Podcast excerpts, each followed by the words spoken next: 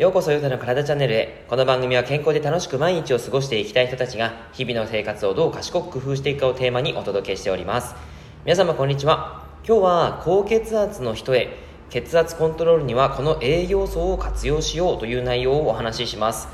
えっと、高血圧ですね、えー、悩んでいる方もいらっしゃるんじゃないかなと思ってちょっとこのお話をしようかと思っております。あのまあ、僕はですね医療従事者ではないので、えー、あくまで栄養とかを学んだ上であと症状とかを学んだ上でのお話になりますから、えー、本当にこうきつい時きつい人はですね、えー、病院を受診してください。はい、え高血圧ですね。あの、まあ、このですねやっぱりこう血圧を安定させるっていうことはですね本当は、まあ、栄養全体を見直しなければいけないんですけども、まあ、今日は栄養素という部分でえーとまあ、栄養素を入れることによってちょっと変わる可能性があるよっていうことでですねあの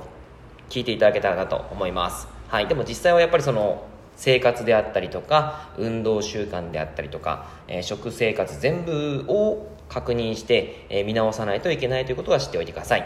はい。それでは血圧のお話をしていきます。えー、じゃあですね、え、そもそも、ま、どうして血圧は高くなってしまうのかっていうと、まあ、基本的にはいろいろあるんですけども、やっぱりですね、その生活習慣、え、運動不足であったり、栄養不足であったり、逆に栄養が過多であったり、あとはアルコールとかですね、高脂質、高血糖の食事を食べていたりとか、あとは睡眠不足、休養不足とかがあったりします。まあ、栄養学的に言うんだったら血圧が高くなってしまうのは原因としてカルシウムの沈着というのもあったりします。このカルシウムは血管を硬くする作用があってカルシウムの取りすぎは高血圧を招く原因にもなるんですね。意外ですよね。カルシウムってすごいいいイメージしかないと思うんですけども結局、えーと、とカルシウムをいっぱい取りすぎてしまうと高血圧を招いてしまうことがあるんだよってことです。あとは遺伝云々とかもですね、原因はあるんですけども、やっぱりしっかりと食事の質を高めることで、高血圧も予防とか改善とかがにつながってくると言われています。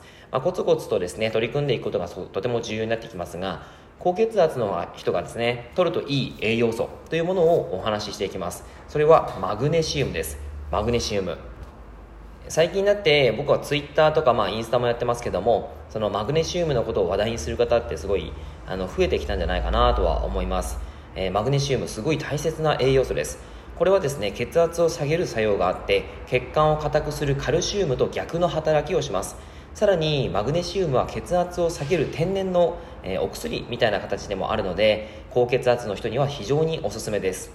でカルシウムとマグネシウムって、あのー、バランスが2対1で、えー、入っているとすごくいいよって理想的だよっていうふうに言われます。マグネシウムの摂取が少なくなるとこのバランスが悪くなって動脈硬化を促進させる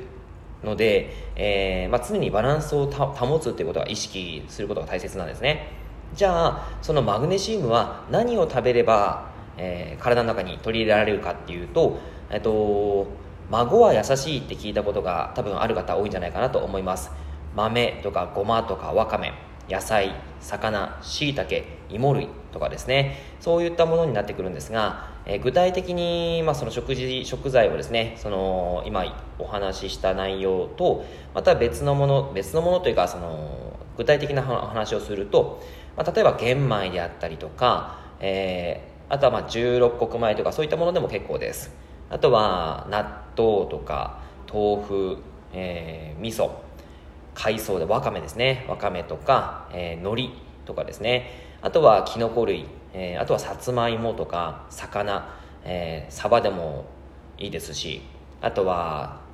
そうですね。今はちょっと少なくなりましたけどサンマとかですかね、えー、そういった形でも全然 OK です。あとはナッツ類ですね、えー、アーモンドとかがいいかなと思います。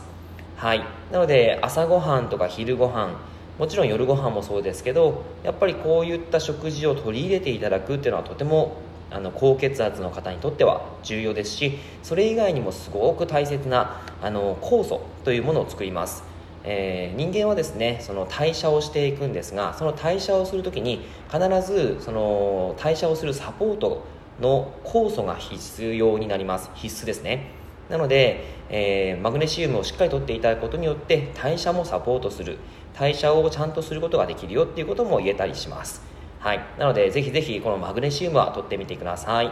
はい。というわけでですね、えー、今日はちょっと簡単でしたけども、えー、何か、あのまあ、毎日の食事に